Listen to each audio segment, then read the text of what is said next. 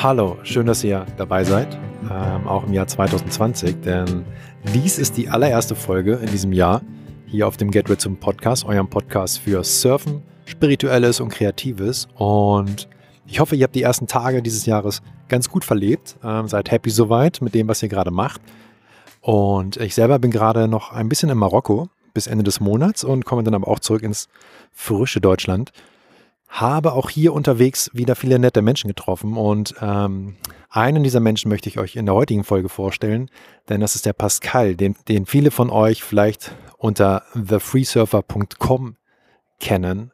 Pascal informiert auf diesem Blog über seine Surfreisen, ähm, was es zu beachten gibt, falls ihr ähnliche Länder bereisen möchtet.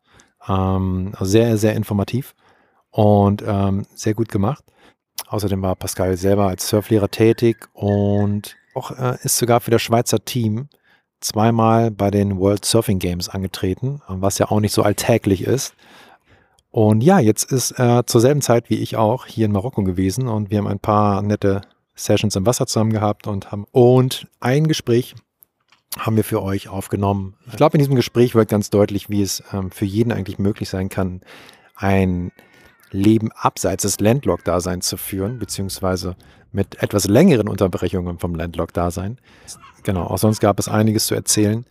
Falls euch auch die heutige Folge wieder gefallen sollte, ähm, hinterlasst euch gerne ein Feedback auf Instagram oder auf dem Blog ähm, oder noch viel besser, vielleicht sogar auf iTunes direkt. Dort könnt ihr unter Reviews oder unter, unter, unter Bewertungen ähm, Sterne vergeben und auch eine Bewertung schreiben.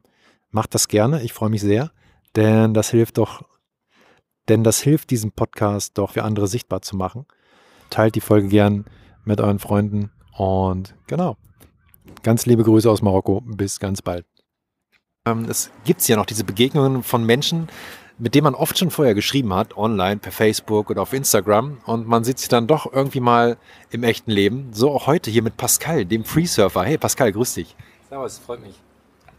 Schön, dass wir uns endlich mal getroffen haben. Ähm, dich hat es jetzt für zwei Wochen hier nach Marokko getrieben. Wir hatten ganz nette Zeit auch Wasser. Du hattest gestern erst erzählt, ähm, du liebst Marokko genauso. Also ich, ich mag es ja auch gern hier. Was genau fasziniert dich so an diesem Land? Hm, ist schwer zu sagen. Also das erste Mal, als ich kam, kam ich mit ganz, ganz wenig Erwartungen. Ich habe so gedacht, das Land ist sehr eintönig, alles ist nur braun, alles sieht gleich aus, riecht gleich. Und ich war dann halt völlig überrascht, weil es einfach so vielfältig ist, so viele Farben. Das war für mich so das Krasseste. Jeder Berg ist irgendwie anders, einer ist grün, einer ist rot, jede Welle sieht anders aus, das Wasser hat eine andere Farbe in jeder Bucht. Ähm, das Essen ist unglaublich vielseitig und super lecker. Und die Leute sind größtenteils auch extrem freundlich. Und das war so das, was, was für mich halt schon ausschlaggebend war, auch wiederzukommen. Ich bin jetzt in den letzten zehn Jahren glaube ich, dreimal gekommen, immer mit bisschen Abständen und jedes Mal halt mehr Zeit. Jetzt dieses Jahr nur zweieinhalb Wochen, sonst immer so zwei, drei Monate am Stück.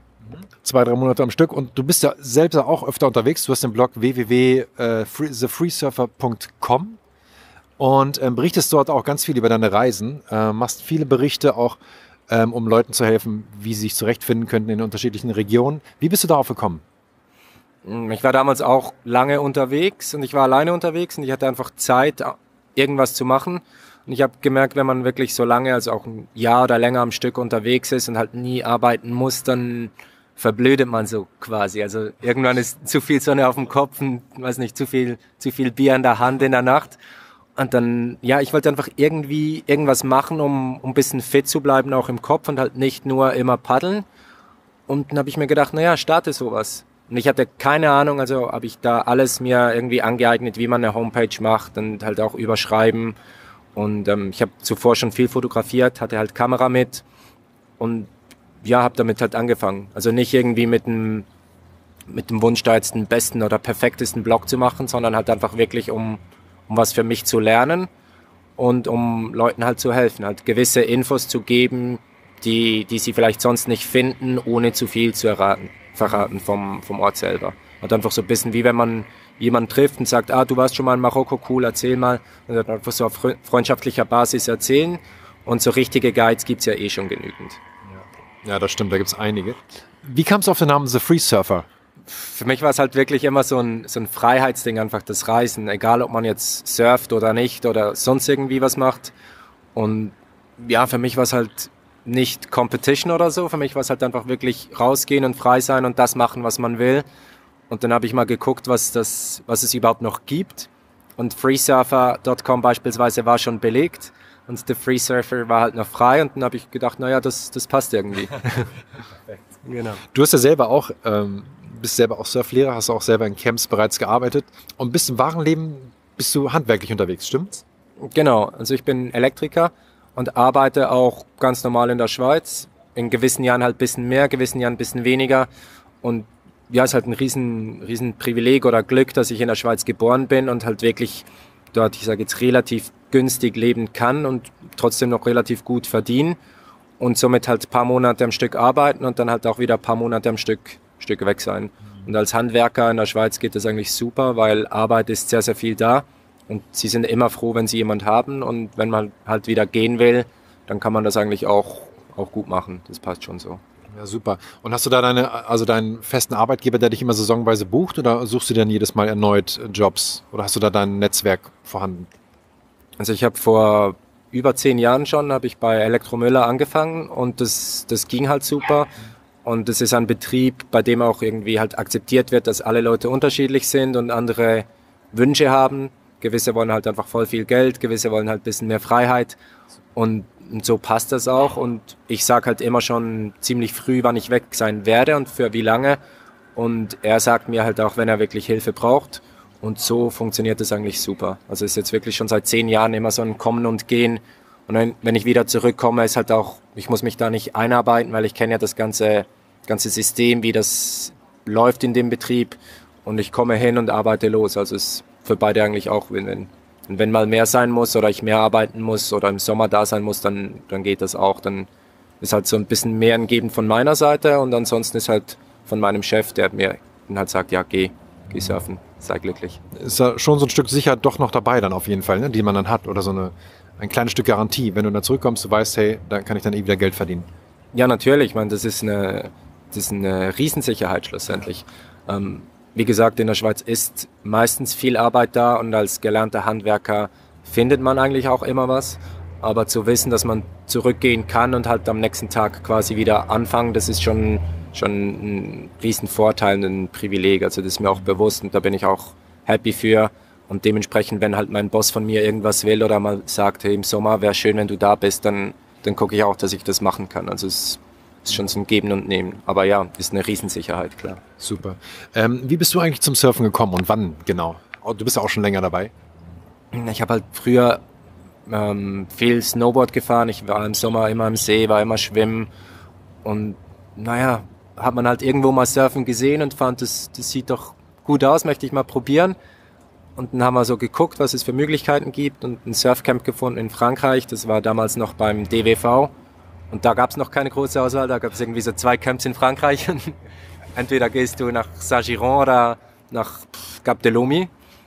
Und ja, dann bin ich mit zwei Freunden dorthin gefahren, war mal eine Woche surfen oder zwei Wochen surfen.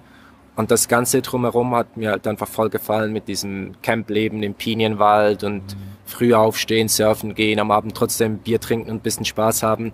Aber halt nicht so Ferien mit einfach nur Saufen und Party, sondern trotzdem noch aktiv sein und was machen. Und ja, für mich war dann einfach gleich klar, dass, dass so zwei Wochen im Jahr nicht reichen. Also, dass ich einfach wirklich mehr surfen will. Und habe mir dann überlegt, wie ich das machen kann. Das war, glaube ich, im Jahr 2000 und musste dann noch meine Ausbildung fertig machen, war dann die nächsten paar Jahre halt immer im Sommer campen und dann nach der Ausbildung war noch Armee angesagt und ein bisschen arbeiten für Berufserfahrung. Geld sparen und dann ein Flugticket nach Australien. Oh, 2005 war das, 1. Januar 2005. Und da wollte ich einfach mal so ein paar Monate nach Australien, bisschen Bali, bisschen, bisschen surfen gehen, bisschen gucken und naja, seitdem bin ich halt so unterwegs. Viel geändert hat sich nicht. Ja, ich hatte letztens auch was über dich gelesen auf Sie Inertia. Ähm, das finde ich auch ganz gut, dein, deine Philosophie. So dieses, ähm, was, was viele Leute so als Realität sehen, dass wir arbeiten müssen, Haus bauen, Familie und so weiter, dass das dazugehört, aber dass es eigentlich auch völlig andere Lifestyle-Ansätze gibt, so wie wir zum Beispiel einfach öfter unterwegs sind und dann ab und zu mal in Deutschland oder in der Schweiz. Ja, genau. Das ist halt, viele Leute sagen, oder man geht so reisen, man trifft Leute und die sagen dann, ja, irgendwann musst auch du zurück in die Realität. Genau. Aber schlussendlich, ich finde, man kann sich seine Realität selber gestalten. Und in der Schweiz sind wir extrem privilegiert. Wir haben Möglichkeiten, die es in anderen Ländern nicht gibt, aber dementsprechend wird das auch erwartet. Und das, mein Weg ist jetzt halt das mit dem Surfen und Reisen, aber für einen Künstler oder für einen Musiker ist das auch. Der entscheidet sich auch gegen dieses typische Schweizer Leben. Und als Musiker in der Schweiz ist es auch ganz, ganz schwer, so viel Geld zu verdienen, um halt das zu haben, was all die Freunde haben, die beispielsweise Handwerker sind. Mhm. Und ich finde einfach, man muss nicht das machen, was alle machen, einfach weil es so ist. Ich finde, wir haben wirklich die Möglichkeit, ähm, uns selber zu entscheiden und halt einen eigenen Weg zu gehen.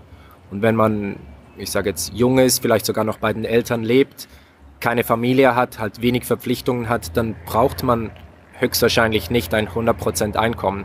Also man kann ein bisschen kürzer treten, man kann ein paar Monate im Jahr weniger arbeiten und halt irgendwas anderes machen und dafür hat man halt nicht immer das neueste iPhone und dafür hat man vielleicht kein Auto, nur ein Fahrrad und das geht. Und wenn man dann sonst irgendwas machen will, vielleicht im Winter Snowboard fahren oder halt wirklich, dass man sagt, hey, ich arbeite nur 80 Prozent und einen Tag mache ich wirklich Musik oder einen Tag bin ich am Bilder malen oder irgendwas. Ich finde, wenn man das will, dann, dann soll man das machen. Und wenn man bereit dazu ist, den Preis zu bezahlen, was halt in dem Fall bedeutet, ein bisschen weniger Geld zu haben, aber es reicht noch, dann auf jeden Fall tun. Mhm. Und irgendwann hat man vielleicht Familie und Kinder und dann geht das nicht mehr. Also dann muss man arbeiten und dann hat man andere Prioritäten. Aber solange man das nicht hat, kann man sich das selber eigentlich einteilen und entscheiden. Absolut. Ähm, es gibt auch viele Menschen, die, also wir hatten das mal, ein Lehrer von mir, der meinte auch, viele Menschen leben irgendwie so, sie denken, sie leben ewig. Und das kommt dann noch. Das, das was sie ähm, was man heute macht, was wir zum Beispiel heutzutage machen, machen die später mal dann in 10, 20 Jahren. Finde ich auch mal ein sehr gefährlicher Ansatz, quasi so zu leben, oder? Also, dass man sagt, okay, ich spare mir das alles dann auf, wenn ich endlich Rente habe, dann, dann mache ich endlich Urlaub, dann ist endlich alles, äh, dann habe ich meine Freiheit. Ja, das, das hört man ganz oft. Ich finde es auch ganz schlimm, so Leute, die, die sagen, ich lebe fürs Wochenende beispielsweise und dann ist wirklich Montag bis Freitag irgendwie zur Arbeit gehen und die jeden Abend darüber meckern, wie, wie beschissen es ist und dann am Wochenende einfach nur saufen, dass man auch nichts mehr weiß. Mhm. Und dann hat man endlich mal Urlaub, dann geht man auch einfach saufen. Also nichts gegen Party, ich war auch mal anfangs 20, ich habe meine Saison lang in, in Mollietz gearbeitet. ich hatte auch meinen mein Spaß in meine Partys und ich gehe auch jetzt gerne mal was trinken, das ist, ist ja alles okay, aber einfach dieses so immer für später leben. Und wie du gesagt hast, halt arbeiten und wenn man dann in Rente geht, dann kauft man sich einen Campervan und fährt damit durch die USA. Also man weiß nie, was morgen passiert. Und, und von dem her finde ich es ganz, ganz wichtig, dass die Dinge, die man wirklich machen will, dass man die auch macht. Und man findet immer einen Grund, um es nicht zu tun. Ausreden finden ist ganz, ganz einfach. Und viele Leute verstecken sich wirklich das Leben lang einfach nur hinter irgendwelchen Ausreden. Und irgendwann wachen sie auf und merken, es ist zu spät. Und mhm. das, das finde ich ganz schade. Ja. Und egal, also es muss nicht Surfen sein, es muss nicht Reisen sein, aber einfach, wenn man irgendwas machen will, ob das eine Zweitausbildung ist, ob das irgendwie Lernen ist zu singen oder irgendein Buch zu schreiben oder irgendwas. Ich finde es einfach so wichtig, dass man, dass man die Zeit sich nimmt. Man hat die Zeit. Jeder hat genau gleich viel Zeit. Und dass man halt vielleicht ein bisschen weniger auf Instagram und Facebook rumdrückt, dass man halt vielleicht eine Serie auf Netflix weniger guckt, aber sich dafür halt hinsetzt und lernt, eine Gitarre zu spielen. Weil so viele Leute sagen, ah, ich würde so gerne Gitarre spielen, bin ich auch einer davon. Ähm, ja, ich habe halt nie geübt, Gitarre zu spielen, also kein Wunder kann ich es nicht. Und wenn man das halt wirklich will und nicht nur sagt, ich möchte es können, dann muss man halt sich die Zeit nehmen und das machen. Ja. Wäre das für dich etwas für 2020? ich ich habe zweimal einen Anlauf genommen. Ähm, ich habe beide mal nie gespielt. Ich glaube, das wäre dieses Jahr nicht anders. Ähm, ja, ich gebe mich jetzt mit Spotify zurecht. Das, das passt auch. Okay, sehr gut. Äh, was du gerade meintest, ne? dieses ähm, wenn man was wirklich will, dann kann man das auch machen. Es gibt auch mal diesen, zum Beispiel auch aktuell, äh, Leute, die sagen, oh, jetzt, ich würde gerne das und das noch mal studieren, ich bin auch schon über 30. Und ähm, dann machen die das nicht, weil sie über 30 sind. Aber wenn du dann daran denkst, oh, Rente ab 67, ich meine, man hat immer noch 30 Jahre oder 20 Jahre mit dem Job zu tun. Und wenn du das so unzufrieden machst, das ist fatal. Ja, ich finde das, bei mir im Leben gab es immer so verschiedene Situationen, die irgendwie prä prägend waren. Und das sind oftmals so Begegnungen mit irgendwelchen Leuten, und die bleiben. Und einer davon, das war ein Japaner, den habe ich in Australien kennengelernt, damals in 2005. Und dem habe ich halt auch gesagt, ich würde gerne Gitarre spielen können. Also nicht, ich würde es gerne lernen, sondern ich würde es gerne können. Und dann guckt er mich so an und sagt, oh, that's very easy. You only play 30 minutes every day for five years. Und, und dachte ich so, ja, stimmt schon, aber das sind fünf Jahre. Und das war 2005. Also, weißt du, ich hätte jetzt 15 Jahre machen können. Ich wäre jetzt ein Gitarrengott. Aber wenn man halt einfach so findet, so, nee, eine halbe Stunde ist zu viel, natürlich, dann kann man es nie. Und für mich war das irgendwie wirklich so eine, Be eine Begegnung, die irgendwie, ja, bleibenden Eindruck hinterlassen hat. Einfach so, ja, wenn man es machen will, dann macht man es halt. Und auch wenn es nur eine halbe Stunde am Tag ist, wenn du wirklich dran bleibst, dann, dann geht das. Und vielleicht geht's mal aus irgendeinem Grund nicht, aber an den meisten Tagen kann man sich eine halbe Stunde Zeit nehmen, wenn man es wirklich will. Und das, wie ich auch zuvor schon gesagt habe, es ist halt ganz wichtig, dass man es lernen will und nicht können will. Und bei mir war es halt mit der Gitarre, das ist nur ein Beispiel, also zwar nie was, was Wirkliches in meinem Leben, aber es ist halt schon so, wie halt alle sagen, ja, ich würde gerne Gitarre spielen können, aber es zu lernen ist halt was anderes. Mhm. Und dasselbe ist mit Sprachen oder Zweitausbildung oder Studieren. Halt, ja, wenn man sich die Zeit nimmt und es macht, dann, dann geht das auch. Ich wette mit dir, du wirst in zwei, drei Monaten schon äh, zwei, drei Songs spielen können. Ich hatte damals äh, Peter Buschs Gitarrenschule. Das ist ein Buch. Kennst du diese alten Plastik-Schallplatten, die es immer da gab? Sowas war dabei mit den äh, Probetracks. Und dann, das geht echt easy. Also, mach mir eine Wette. In zwei, drei Songs spielst du zwei Songs. Ich schicke dir das PDF. äh, ich glaube nicht. Los. Wie gesagt, okay. Gitarre spielen ist nichts, was Gitarre spielen ist nicht irgendwas, was ich jetzt wirklich sage, das würde ich gerne lernen. Es ist einfach für mich so ein, so ein Beispiel, etwas, was ich schon gesagt habe in meinem Leben, das würde ich gerne können, aber ich habe nie Zeit rein investiert und deshalb kann ich es halt nicht.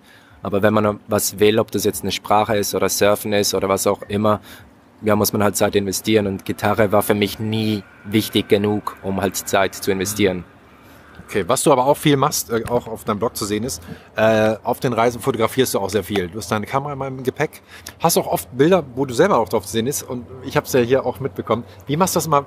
Suchst du unterwegs jemanden, äh, Fotografen oder jetzt wie die glückliche Begegnung, die ihr jetzt dieses Jahr hattet, dass du quasi jemanden hast, der am Strand steht? Weil das ist immer Schwierigkeit für uns alle, wenn wir selber im Wasser sind, dass jemand draußen bleibt und fotografiert, ne? Ja, das ist unterschiedlich. Also in gewissen Ländern sind halt immer Leute am Strand, die Fotos machen und dann kaufe ich die Bilder auch ab. Ähm, ich finde, so eine Kamera kostet ein bisschen was und die Leute äh, verbringen halt wirklich Zeit damit und dann darf man dafür auch was bezahlen. Das finde ich völlig okay. Ähm, ich mache oftmals auch Bilder von anderen Leuten und oftmals schicke ich die denen umsonst als E-Mail, einfach weil ich weiß, wie, wie viel Freude das macht. Auch wenn irgendwer zu mir kommt und sagt, hey, ich habe ein Bild von dir, willst du's? Und ja, öfters gibt's halt auch, dass man mit Leuten auf einem Trip ist, die unterschiedliche Wellen surfen wollen. Und dann dann kann man sich da ein bisschen abwechseln. Oder ich surfe oftmals nicht so lange in der Session und dann gehe ich raus, pack die Kamera, mache Fotos von den anderen oder irgendwer sagt, hey, heute bin ich müde oder heute sind mir die Wellen irgendwie zu groß oder irgendwas und dann, dann passt das schon. Aber viele von den Bildern habe ich auch gekauft. Ja, oh, super. Ähm, ich finde das, das finde ich auch hier. Ich frage mich, warum ist gerade hier in Marokko, wo man ja das ist eigentlich eine gute Marktlücke. Ne? Es gibt so viel, wenig Menschen, die einfach am Strand stehen und Fotos machen. Gerade Einheimische können das hier sehr, zu ihrem Business machen eigentlich. Aber man sieht sehr wenig Leute hier, die das machen. Ja, finde ich auch komisch. Also in anderen Ländern, Indonesien beispielsweise, stehen überall Leute. In Zentralamerika, in vielen Spots sind immer drei, vier Fotografen am Strand, aber hier ist es wirklich quasi gar nicht. Also habe mich auch schon äh, über, ja, über, wie sagt man, überrascht. ähm, genau, du bist weltweit unterwegs gewesen. Was hast du so favorisierte Destinationen äh, auf dann all deinen Reisen herausgefunden für dich? Oder sagst du, hey, je nachdem, wie die Wellen sind, ist es mir eigentlich egal, wo ich, wo ich gerade bin? Nee, für mich ist es immer so eine, so eine Mischung aus dem Kulturellen, den Wellen und dem Essen. Also das Essen ist für mich wirklich auch entscheidend. Und Essen kann man eigentlich fast überall gut. Aber so mexikanisches Essen beispielsweise ist für mich einfach unglaublich geil. Die Wellen da sind auch super, die Leute mag ich voll gerne. Ähm, Zentralamerika war auch allgemein sehr, sehr gut und ich surfe halt gerne ohne Wetsuit. Dann sind solche Destinationen schon super. In Indonesien war ich viel unterwegs und werde ich sicher wieder sein. Und Marokko ist auch geil halt im Winter, weil es einfach so nah ist, kann man kurz hin, hinfliegen. Um, Spanien, die Kanaren gefallen mir auch gut. Aber es ist wirklich immer so eine bisschen Kombination halt zwischen den drei Dingen, halt die Menschen, die da sind, das Essen und die Wellen. Und am liebsten ohne Wetsuit, wenn es irgendwie mhm. geht. Und halt, ähm, ja, jeden Tag Wellen. Muss nicht jeden Tag sein, aber wenn man halt die Möglichkeit hat, jeden Tag kurz ins Wasser zu hüpfen, finde ich schon, finde ich schon gut. Passt schon. Super. Auf deinem Blog äh, hast du ja ganz viele Reiseberichte gemacht. Ähm, gibt es irgendwelche Themen, über die du surfmäßig nie schreiben würdest? Ich finde, das ist immer so ein, so ein schwieriges Ding. Wie ich ganz am Anfang schon gesagt habe, ich möchte so ein, also ich sehe mich nicht wirklich so als der Blogger, der jede Woche da rumsitzt und irgendwas schreibt. Ich habe ab und zu irgendwelche neuen Berichte. Viele Dinge sind schon älter. Oftmals ist es auch irgendwelche Produkte, die ich teste und da halt sage, was ich davon halte oder irgendwelche Bücher oder so. Und bei Ländern oder Destinationen, Wellen ist es immer so ein bisschen schwer, weil ich möchte ja den Leuten Infos geben über Orte, die man vielleicht sonst weniger Infos findet, aber ich möchte auch nicht zu viel verraten. Einerseits einfach, weil ich finde, es macht auch Spaß, Wellen zu finden und nicht einfach zu wissen, dort muss man bei Mid-Tide und zwei Fußwell hingehen, sondern halt wirklich selber gucken gehen. Macht für mich genauso viel Spaß, eine Welle zu finden, wie sie zu surfen. Und das andere ist auch so ein bisschen aus Fairness gegenüber den Leuten, die halt selber das auf sich genommen haben und das auch gefunden haben. Aber es ist halt immer so, so ein schwieriges Hin und Her, weil früher oder später ist irgendwer, der baut dort ein, ein Hostel hin oder ein Surfcamp und dann ist eh überall auf Social Media. Ja. Also da mit so gewissen Geheimtipps ist vielleicht übertrieben, aber so gewisse Surfspots erzähle ich den Leuten, wenn ich sie treffe und wir irgendwie Tee zusammen trinken, sage, boah, da muss du hin, ist super geil, aber schreibe ich nicht drüber. Mhm. Poste ich vielleicht Bilder und sage, das ist irgendwie im Süden von Marokko oder sage irgendwie, das ist im Osten von Sri Lanka, aber mehr erzähle ich dann auch nicht so. Ja. Okay. Während deiner Reisen hast du ja bestimmt nicht immer die fantastischen Erlebnisse gehabt. Es gab ja bestimmt auch mal brenzlige Situationen. Was so dein brenzligstes Erlebnis, das dir so im Hinterkopf geblieben ist? Hm, ist schwer zu sagen. Ich finde, eigentlich sind meistens so die ganz, ganz guten Geschichten die besten oder halt die, die ganz schlimmen. Aber für mich ist es irgendwie, ich nehme es meistens nicht so als schlimm wahr. Ich nehme das irgendwie meistens ziemlich, ziemlich easy. Deshalb vergesse ich es oftmals und dann einfach, wenn jemand sagt, boah, was war das Schlimmste, dann ist so, so ganz schwer. Also was mal, ja, ähm, ich war zwar, glaube ich, 2008 oder so, war ich mit meiner damaligen Freundin in Südafrika unterwegs. Und dann, wir wussten, in der Nacht sollte man nicht Auto fahren, aber haben das eine Camp oder das eine Hostel verpasst, sind dran vorbeigefahren und irgendwo ist eine Schotterstraße runtergekommen und sind dann wirklich so im Schlamm stecken geblieben. Und es wurde dunkel und es ist irgendwo im Hinterland von Südafrika. Man weiß nicht, was da alles rumläuft, ob da jetzt irgendwelche wilden Tiere oder irgendwas ja, kommen. Und wir haben das Auto einfach nicht mehr rausgekriegt. Und sie hat sich dann an Steuer gesetzt und hat halt versucht zu fahren. Und ich habe mich bis auf meine Boxershorts ausgezogen und versucht da irgendwie im Schlamm rumzulaufen und das, das Auto irgendwie halt anzuheben und da Matten unter die, die Räder, dass man irgendwie rauskommt und es ging einfach nicht und ich war von oben bis unten voll mit Schlamm, nur in Boxershorts mit Sternlampe. Und dann kommt so ein Auto und ich gehe halt da so hin und guck so, ja, ob die uns helfen können. Und da sitzen halt fünf so riesengroße Südafrikaner, einfach so fünf Schränke drin mit breiten Schultern und ganz, ganz ähm, schönen weißen, sauberen Klamotten und aus dem Auto hat es einfach so nach Alk gestunken. Mhm. Und meine damalige Freundin war eine Blondine, sitzt da unten so im Auto irgendwo im Nirgendwo und dann sind so da die fünf Typen und dann läuft halt gleich voll der Film. Und die so, ja, was läuft? Und ich so, ja, wir sind stecken geblieben, könnt ihr uns helfen, da irgendwie rauszukommen? Und die gucken uns dann so an und so, how much do you pay? Und ich einfach so, boah, ich frage um Hilfe und du willst Geld dafür. War einfach für mich so völlig unverständlich, dass die jetzt da Geld wollen und ich wusste nicht, wie drauf reagieren, weil ja natürlich geben wir denen was. Wir wollen ja da irgendwie weiterkommen. Wir wollen ja nicht, dass was Schlimmes passiert. Und wir waren zuvor direkt Geld holen, also wir hatten ziemlich viel Bargeld mit. Und dann ist mir so eingefallen, dass wir noch eine Flasche Brandy im Auto haben. Und ich hab denen halt gesagt, hey, sorry, wir haben nicht viel Geld mit, aber ich habe noch eine Flasche Brandy, die könnt ihr haben. Und dann ist da gleich so ein Glitzern in den Augen von den fünf Jungs und sie, ja, natürlich helfen wir euch, kein Problem. Und sind die da wirklich mit den weißen Klamotten und den weißen Lederschuhen runter, haben sich in Dreck gestellt und unser Auto rausgezogen, Flasche Brandy genommen und weitergefahren. Aber das war so, in der Situation selber war das, war das schon, ähm, ja, hat sich nicht gut angefühlt in dem Moment. Das war sicher was vom, vom Übleren. Okay. Ja, krass. Für deine Reisen, wie hältst du dich fit? Also du wirst ja wahrscheinlich auch nicht einfach losfliegen und dann äh, untrainiert irgendwie ins Wasser springen, sondern wie, was machst du in der Schweiz? Weil ich halt Handwerker bin, ist da schon mal, dass ich halt jeden Tag viel rumgehe und da viel Bewegung habe. Wenn es das Wetter zulässt, bin ich eigentlich fast jeden Tag auf dem See am Stand-Up-Paddeln oder am Schwimmen oder irgendwie vor den Trips mit dem Surfboard am Rumpaddeln. Aber Stand-Up-Paddeln ist wirklich sehr, sehr zentral bei mir, halt einfach auf dem flachen Wasser, auf dem See Ansonsten mache ich zu Hause noch so ein bisschen Übungen, je nachdem, ähm, wie viel ich halt machen will. Ist es mal irgendwie Freeletics oder irgendwas. Mhm. Ich gehe viel schwimmen, aber es ist halt meistens wirklich so fünf, sechs, sieben Wochen vorm Trip beginne ich intensiver damit und die restliche Zeit ist halt einfach immer so ein bisschen was, dass eine, eine Grundfitness da ist. Super. Ja, Freeletics habe ich jetzt auch seit einem Jahr. Ich bin, ich bin süchtig, ich finde es richtig gut. Also mit dieser App und ähm, mega gut. Ja, ich habe es nur kurz mal gemacht, so also mal richtig intensiv mit App und alles und ich fand es auch super.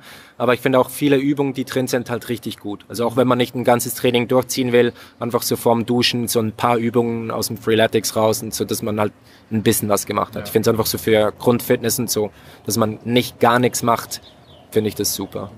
Und es ist halt, was ich auch gut finde, du brauchst nichts dafür eigentlich. Ne? Du brauchst keine Gewichte, gar nichts, kannst alles mit eigenem Körpergewicht machen und ja, genau, das ist halt bei mir auch. Ich bin nicht der Typ, der jetzt irgendwie ins Gym geht oder so. Das ist nicht so, ist gar nicht meine Welt, aber einfach zu Hause vorm Duschen kurz halbe Stunde, 20 Minuten ein bisschen was machen und dann unter die Dusche, das, das finde ich, das passt. Das gefällt mir so. Total. Was bedeutet dir das Meer? Das ist ganz schwer zu sagen. Also wenn ich am Meer stehe und rausgucke, dann ist es sicher auch so, so eine Freiheit, einfach so die Weite, die Weitsicht, die man halt hat, die finde ich super.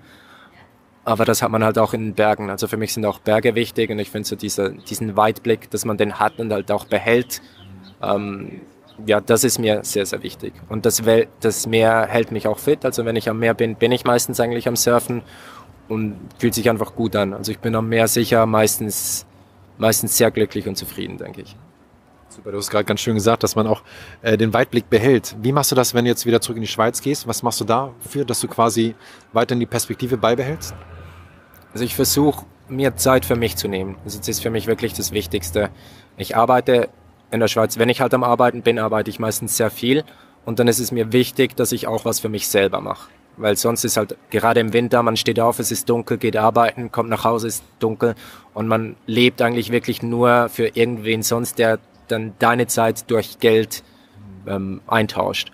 Und das finde ich ist nicht wirklich lebenswert. Und deshalb ist es mir, deshalb ist es mir ganz, ganz wichtig, mir wirklich Zeit für mich selber zu nehmen, bewusst mir Zeit auch für mich zu nehmen. Und dann gehe ich einfach auch im Winter eigentlich wirklich jeden Tag an den See.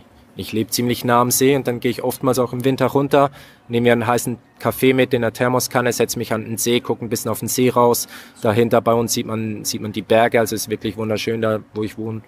Und einfach so das sich für sich selber Zeit nehmen und am Wochenende irgendwo hin, wo es keinen Nebel hat. Wir haben leider sehr, sehr viel Nebel am Wochenende irgendwie in die Berge. Es muss nicht Snowboard oder Skifahren sein, kann, aber es reicht auch einfach ein bisschen hochzufahren und einfach blauer Himmel und ein bisschen ein paar Schritt gehen. Das ist eigentlich schon alles, was ich brauche.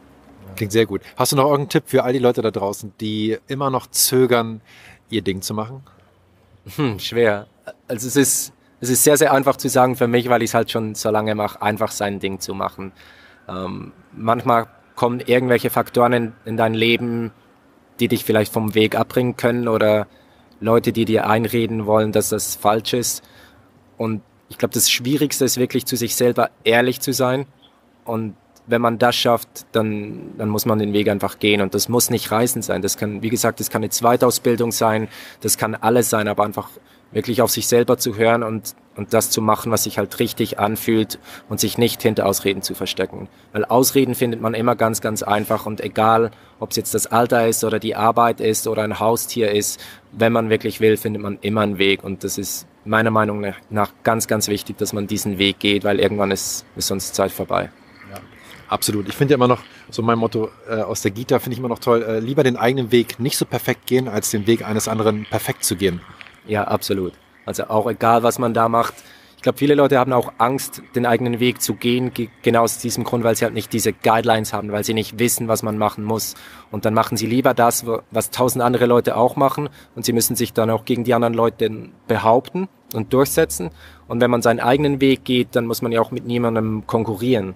Und das ist ja oftmals auch so das Problem, man schaut nach links und rechts und sieht, ah, der ist so alt wie ich und der ist so alt wie ich, der hat schon ein Auto, der hat schon ein Haus und dann hat man das Gefühl, man braucht das auch. Aber wenn man seinen eigenen Weg geht, dann muss man sich ja nicht vergleichen mit anderen. Dann macht man einfach das, was stimmt und wie gut oder wie schlecht es ist, spielt ja keine Rolle. Solange es der eigene Weg ist und glücklich macht, dann passt ja.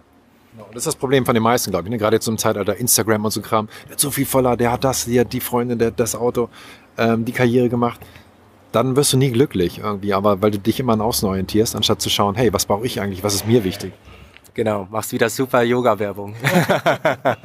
das nächste Retreat? Nein, Quatsch. nein, nein. Okay. Hey Pascal, war super schön, dich getroffen zu haben, endlich mal. Ich hoffe, wir sehen uns dieses Jahr irgendwo wieder auf irgendeinem Surftrip. Ähm, hast du schon irgendwas geplant?